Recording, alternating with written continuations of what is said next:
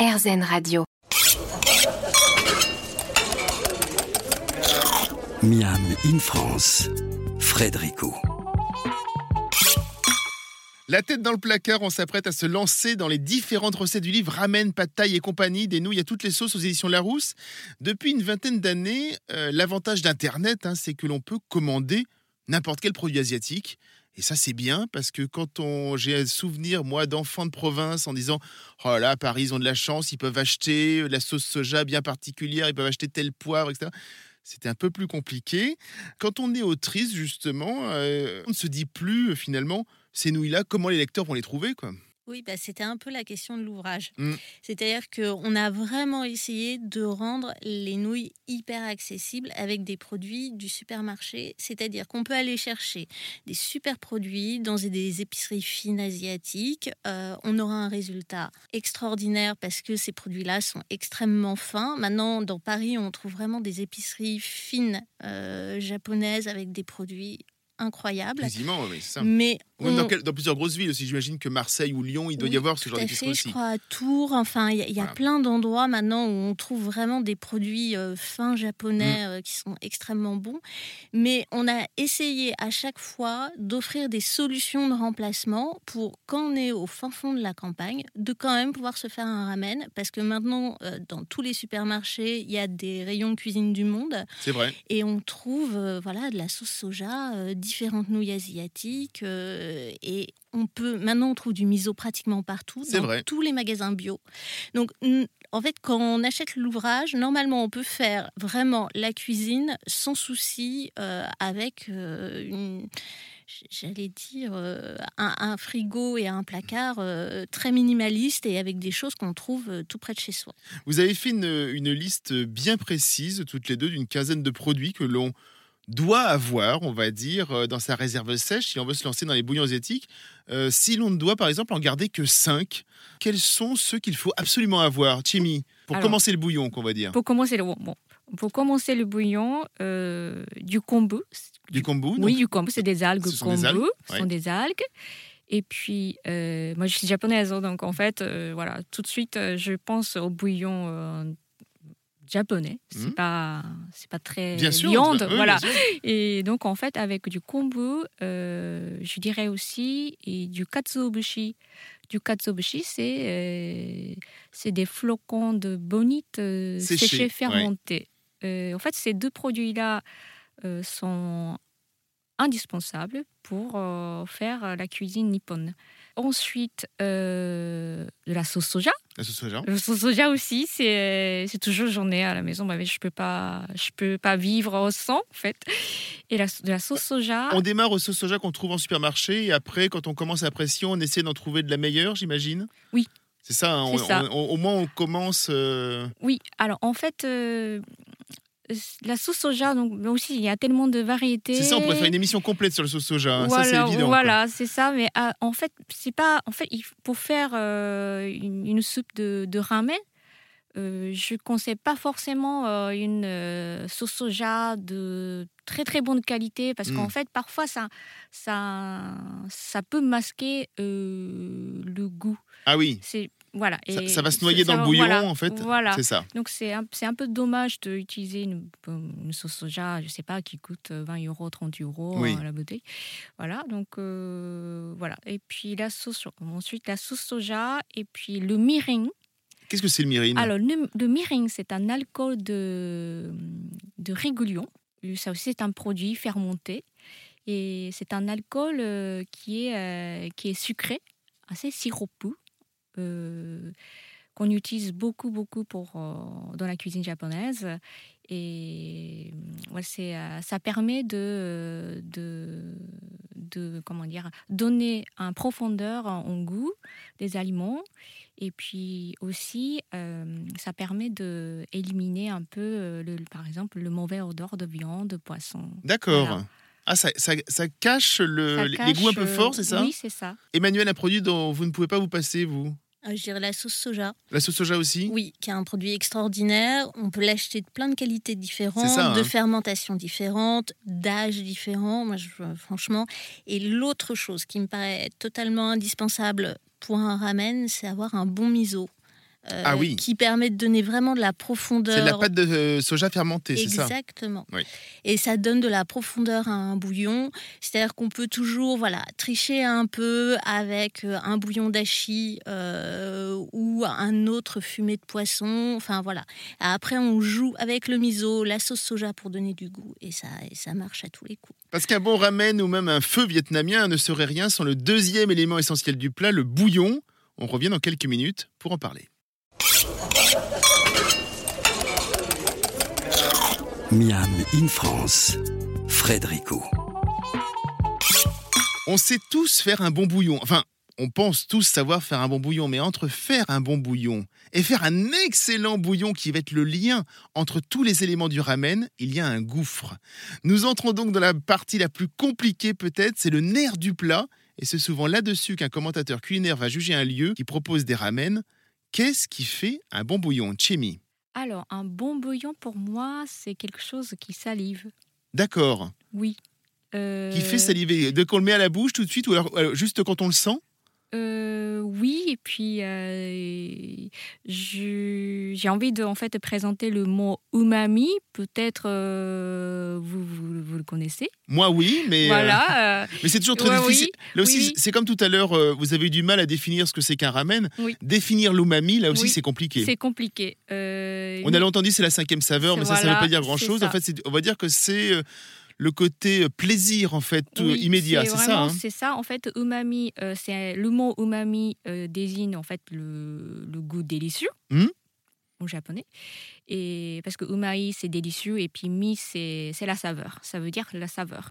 Donc littéralement on traduit comme euh, voilà le goût délicieux.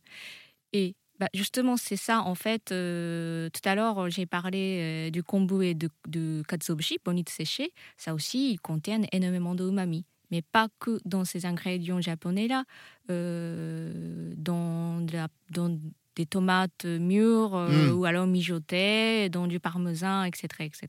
Quand, on, quand on goûte quelque chose... euh, Il y a un sentiment de satisfaction, satisfaction. immédiat, c'est Voilà, ça c'est ça. D'accord. Et pour vous, Emmanuel, un bon bouillon? C'est marrant, le bouillon, c'est un- enfin voilà, c'est la gastronomie française. On est aussi, il y a aussi Bien beaucoup sûr. euh, de bouillons et euh, pour moi, ça se rapproche l'un et l'autre. C'est-à-dire que c'est c'est quelque chose qui porte ce qui va avec. Mm.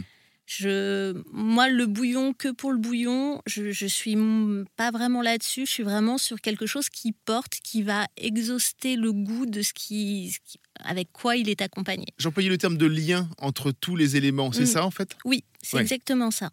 Alors le bouillon change en fonction, j'imagine, de la garniture peut-être. Est-ce que si je veux mettre du porc dans mon ramen, est-ce que je vais plutôt faire un bouillon de poulet, dont vous proposez la recette, ou plutôt un bouillon d'achi, qui aura plutôt effectivement un côté euh, poisson? Hmm, En fait, il n'y a pas de règle précise. Il y a pas de règle précise. Non, parce que parce qu'en fait, euh, on mélange plusieurs euh, bouillons, Mhm. donc, euh, du poisson ou alors de viande. Euh, Ça peut aussi donner un- encore le meilleur goût. Ce qu'on dit, voilà, au Japon. Donc euh, voilà, pas forcément. euh, il faut. Moi, je, je dis pas qu'il faut rester toujours. euh, voilà, tous les ingrédients à base de poisson ou alors de viande. Mm. Non, non, on peut, on peut librement mélanger les différentes saveurs Hmm. pour faire euh, Donc c'est pratique notre en fait. propre. En fait, on prend le bouillon que l'on veut et on Euh, fait ce que l'on oui, veut avec, sensiblement oui. avec. Quoi. On fait notre petite cuisine. On en fait notre Oui, petite cuisine, oui. exactement. J'entends des petites voix d'auditeurs dans ma tête qui s'étonnent en disant bah, J'ai déjà mangé un feu dans un restaurant vietnamien. euh, C'est pareil, non? C'est quoi la différence?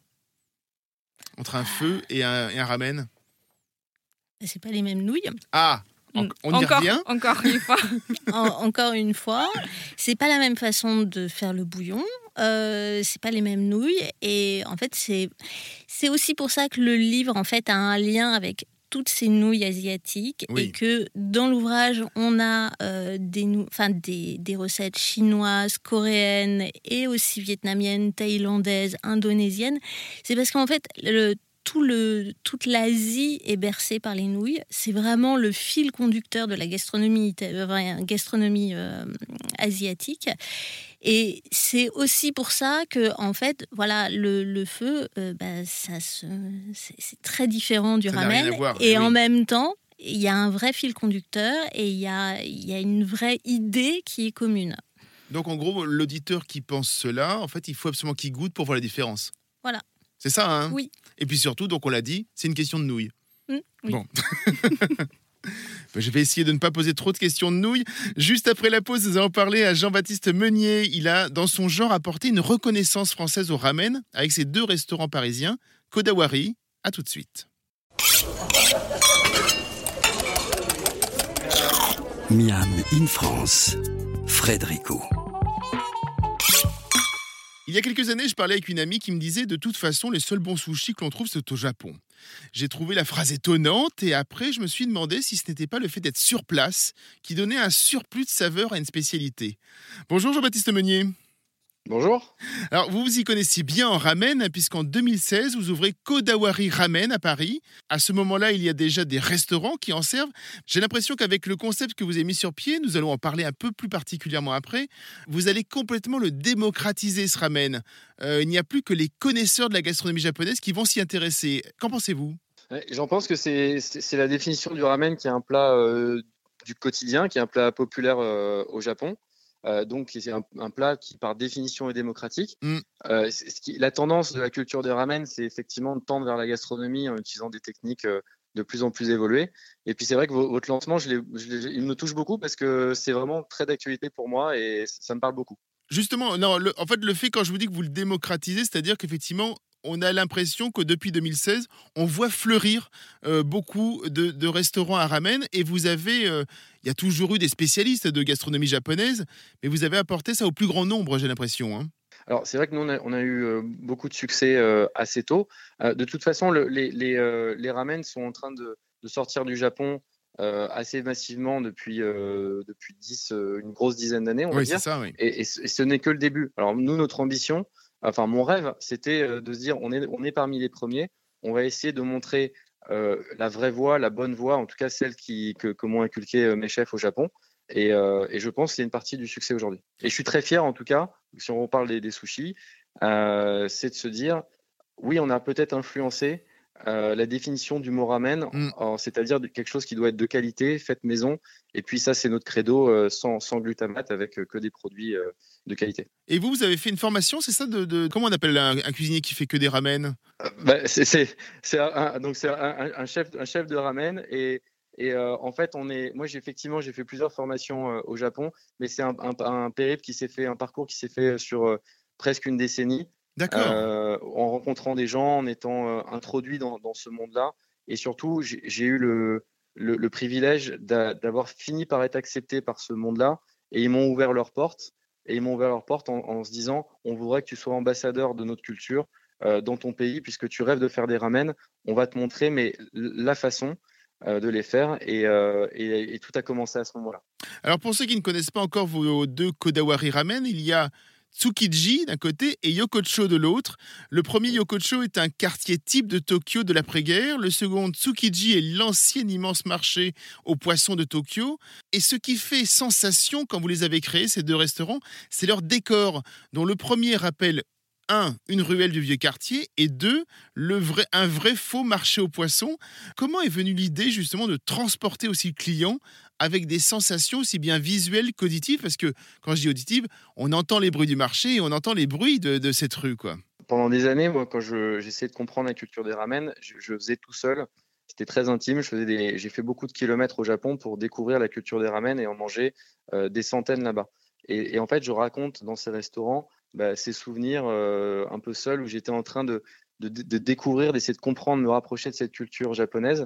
Et donc, je raconte mes, mes, mes histoires par, par ces décorations. Mm. Mais pour moi, c'est vraiment que la cerise sur le gâteau et c'est des excuses pour faire des ramen différents. Moi, l'objectif de chaque Kodawari, et le troisième qui arrive sera encore différent, Ah bah j'avais une question sur le troisième au bout d'un moment. Très bien, à la fin. Parfait. et, et l'objectif, c'est de démontrer que les ramen sont très variés et qu'il n'y a pas qu'une forme de ramen. Donc, euh, Tsukiji, c'était la super excuse pour faire un- des ramen de poisson qui sont pourtant assez rares au Japon.